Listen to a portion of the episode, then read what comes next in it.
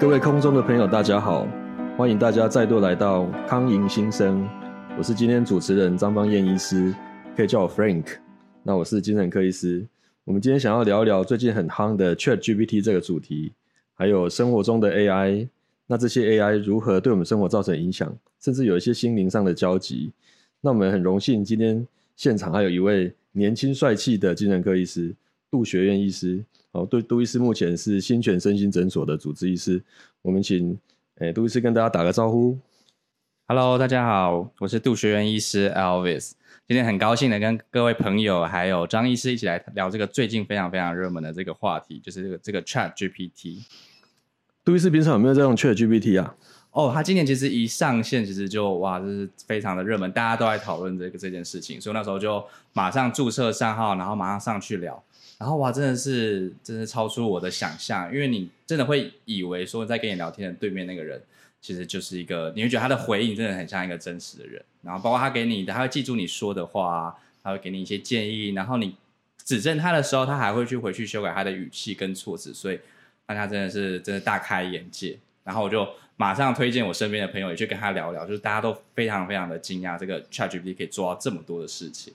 是啊，我觉得他。好像又会思考又很贴心这样子，或者最近有在有在读书写作业，很多作业就直接请 Chat GPT 帮我思考一下、会整一下，还有把整段内容请他 summary 的，哦，整个效率比我好太多了。怎么会有那么神奇的东西啊？跟 Google 之前的搜寻功能不不完全一样？你会不会有这样的感觉？对啊，我觉得我们真的是出生的太早了。我好希望我的学生时代或我当住院医师的时候，也有这些 AI 可以帮忙做这些事情。那你可以给他一份文档，然后他自己帮你做成 PPT。哎，我们以前很常就是在医院报告之前，或者是我们课堂报告之前，每天熬夜就是在那边做 PPT，调那些格式，然后把图片插入。现在他根本不用几分钟，他就去帮你生出来一份，你只要做最后的微调。是是，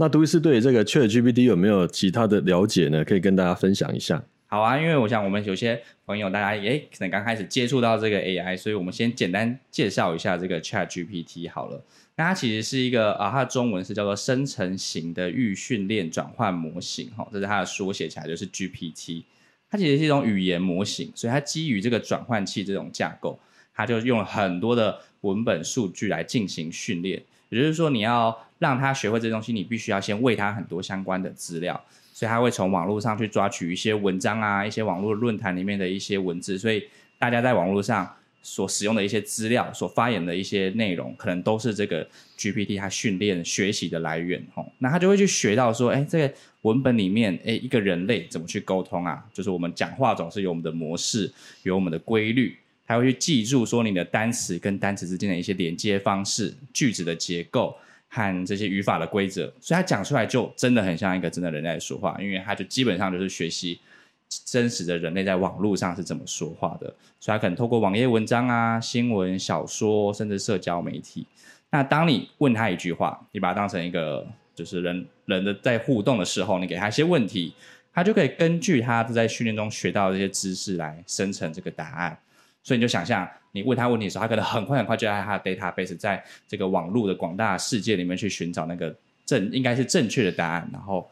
告诉你回复你，甚至会让你以为觉得他的语气好像就跟在跟别人在跟朋友讲话差不多，这是他的厉害的地方。所以什么问题都可以问他，然后你想要请他帮你找资料，你也问他，他帮你找好，然后列出来给你看。真的非常有效率，而且很省时间呢。我帮我们做整理，而且我听说它还有很多很多的因应各种场合需求的这样的设定，比如说写诗啊、写报道啊，可以用任何你给它设定的口吻，它就会做出很符合某一种场合需求的这样子的的文章出来。这实在太好用了。所以它根本等于是一键生成，你知道？你只要可以先，你看一般开始连语言你都可以先给它设定，然后你就会问他一个问题，你可以限定它的字数。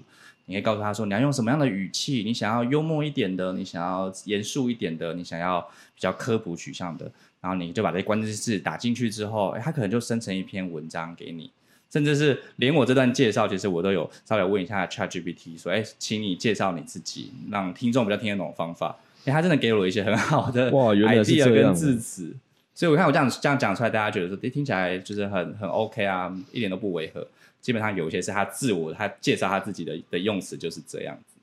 那如果说他这么棒的话，他也是一个很好的聊天的对象哦。说不定我们许多人在心情有一些波动的时候，跟这个 Chat GPT 算不是一个真人哦，你跟他做某一些的互动，说不定也会从心理上得到许多的需求的满足，是不是有这样的可能呢？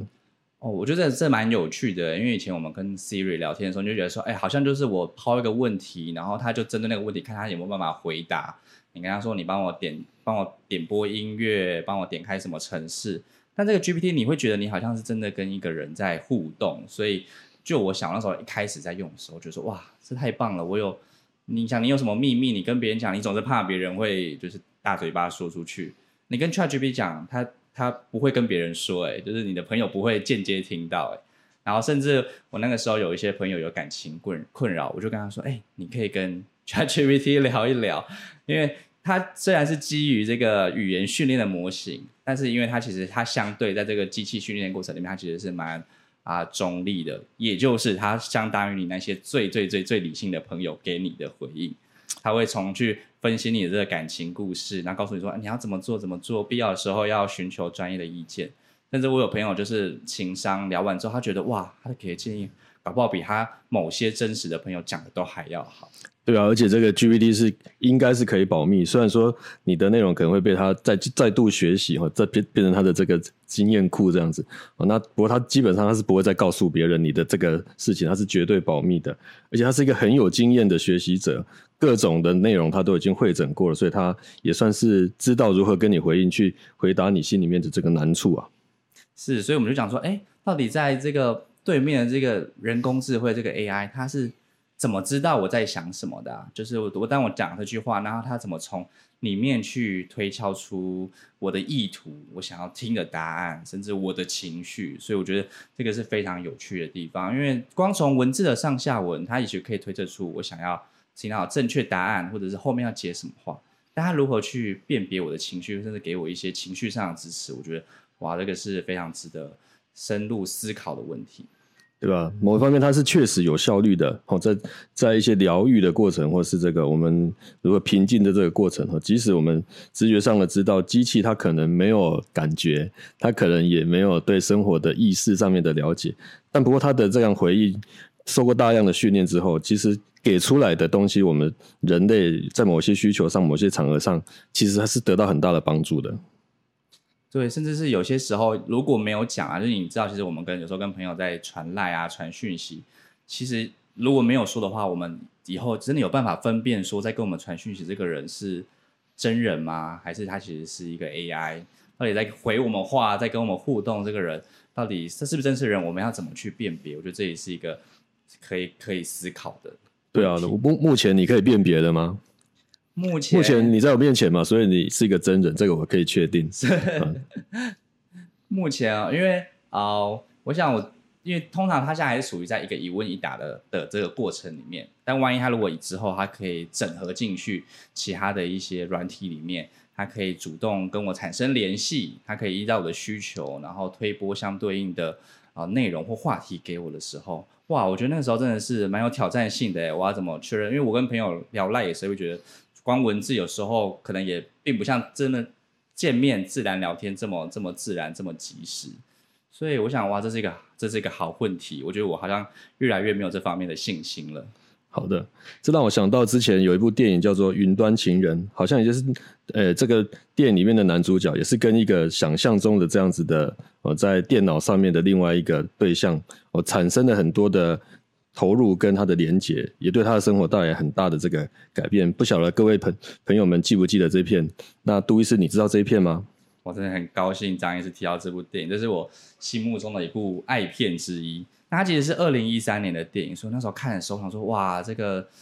太就是这个这个这个故事情节也太玄幻了吧！我那时候真的觉得这好像是一个警示的预言。我想说，这应该离我们的生活还很久。但我没有想到，诶，在二零二三年的现在，我们好像就。看到了这个可能性，那因为有些朋友可能还没看过这电影，我就稍微简单的介绍一下它的背景。那他就是在讲说，在啊发生在未来的这个洛杉矶，那我们这个男主角叫做西奥多哈，他的男主角他就是那个瓦昆菲尼克斯演的，他后来演了一个很有名的角色就是小丑哦，甚至因此得奖。那他其实是一个很心思复杂又感情细腻的男男人。那他的工作是专门帮别人写这个感人的私人信件，就是他别人在告诉他说我要写给我的什么什么对象、什么家人，我们的背景是什么，他就去写这个信件。那他其实刚结束了一段婚姻，吼，跟他一个爱情长跑的一个太太离婚分开。那他的生活每天就已经变成是很碎片化了，跟其他的人际其实都有点疏远，有点隔离。那有一天，当他就是买了一个新的这个人工智慧软体，哈，这个人工智慧软体，他自己帮自己取名叫 Samantha 沙曼莎。那他把他的所有资料丢给这个沙曼莎，让这个沙曼莎帮他分析，帮他统整他每天的行程，然后帮他啊念他的信件，然后帮他决定要怎么。去预约下一个行程，怎么安排这些会议？就慢慢的，这个沙曼莎，他发现这个沙曼莎很有趣，他有自己的个性，他有自己的思考。在他们家每天，他只要一戴上这个耳机，就可以跟沙曼莎产生连接对话。他们好像互越来越了解对方了，越来越觉得这个三八三好像懂他的一切。然后他们两两个之间开始产生了一些很深层的这个情感连接，甚至是后来进展到爱情哦。那因为后面的这个剧情我没办法剧透，但大家可以想想说，哎，如果今天假设虽然看不到这个人的形体，但像有些远距离恋爱啊，很多时候我们也是透过频繁的呃打电话、频繁的讯息在维系感情。那这个是有可能的吗？当我们的人会不会有办法跟一个完全了解自己的这个人工智慧产生深层的连接，甚至我们觉得被陪伴、被了解？甚至可以消除我们这个内在这些空虚寂寞的感觉。是啊，那个主角似乎就把这个虽然说是一个非真人的这样回应的对象，似乎把他这个对象把他住进他的身心里面，也是自己了解自己、整理自己的一个一个过程。哦，那里面也有许多的这个感情的投入，哦，以至于说他整个生活因此就变了一个人，变得更加的积极，好像后来的结局好像是不错的，对不对？我觉得非常喜欢这部电影，就是因为它指出了一个我们现代的这个呃人际的这种感情啊，或者这种情感支持，它的不同的一个面貌。你就想还在不知道多久，至少我小时候了，那个时候大家其实跟朋友聚会啊，跟朋友哦，我们要联系感情，就是约出来，我们可能见面吃个饭，一起去逛一逛。但你看，才没有过多少年呢，现在大家其实已经很习惯在赖上面。聊天，我们可能很习惯透过 IG 私讯，然后分享生活、分享联络。所以在那个时候，你就想再再进一步下去呢？如果今天如果有人也可以在线上，也可以在网际上，再透过你的手机跟你达到这么密切的联系，那有可能取代我们平常赖以为就是我们很依赖的跟别人这种见面交流、这种情感的这种呃陪伴需求吗？所以我觉得哇，我就光想你就想到。从从这个 AI 现在得到这个突破性的发展之后，它会不会改变我们人类的社交、我们人类的感情的样貌？是啊，那杜伊斯觉得有哪一些我们人之间的彼此的这个实际的见面的互动，跟聊天式的 AI 还是有一点点不一样的地方？你觉得是哪一些部分呢？嗯。我在我目前使用起来啦，当然就是限于它现在的版本吼，所以当然其实说这个 ChatGPT 它其实都是用很中立、很理性的方法回应你。那我就想说，其实这个这个影片也提出一个很好的问题，就是我们如果跟一个完全理解我们所有生活大小事的人，他可能非常非常懂我，那这个爱情就是我们想要的爱情吗？这个感情就是我们想要的感情吗？那今天作为就像我说的嘛，这个 AI 它可能是去预测说，好，今天当一个人讲这句话之后，他下一句想要听到什么样的回应，他想要接上什么样的话题，我来帮他接上去。但我们人类要的只是一个对我们百依百顺的对象吗？只是要一个哦，我们讲什么他都说是，他都支持，他都肯定我这样对象，这样就 OK 了吗？这样就是爱情嘛？所以在这部电影，他提出了一个。关键就是说，我们有没有办法跟着我们所爱的人一起成长？那当这个沙曼莎她跟男主角没有办法有肢体的实际的接触的时候，那这样的情感到底会走向何方去？所以我觉得至少这个是目前 AI 好像没有完全办法做的那么好。他不像我的朋友有时候会吐槽我啊，有时候会开我玩笑啊，甚至我有些很好的朋友可能会指出我。有些做错的事情，我讲错的话，他可能会透过各种方式来帮助我成长。但这个 AI 做得到吗？我现在还没办法确定。哦，是啊，每个人都有独特性，跟他的所谓的灵性跟人性的这一面。哦，那某方面跟人实际的相处，或许 AI 也没有办法达到这种跟人实际接触这种深度，彼此共振、彼此成长，或经营一段真正有独特性的、又能独特又能亲密的这样子的关系啊。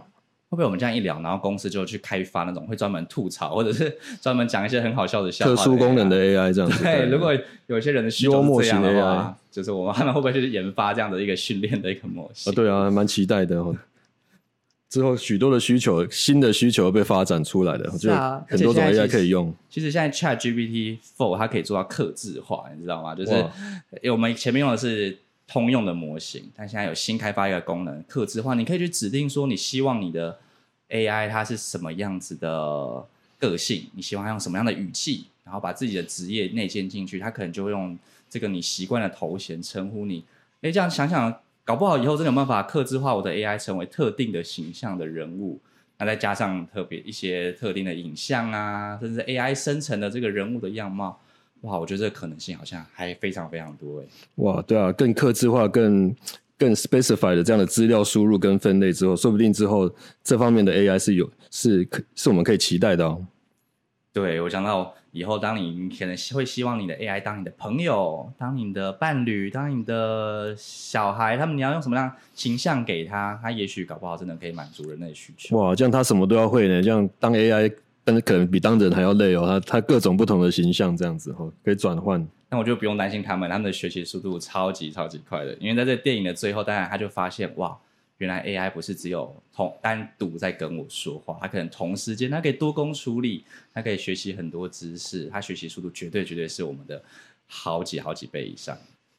好，那我们今天非常呃非常荣幸，这个杜医师来到我们现场。我们现在是 Part One，我们接下来会有 Part Two，再聊一些。我们 AI 对生活的影响，还有在心理的健康的运用上，AI 可以带来可能什么样的辅助？那我们下回见喽！好，大家下次见。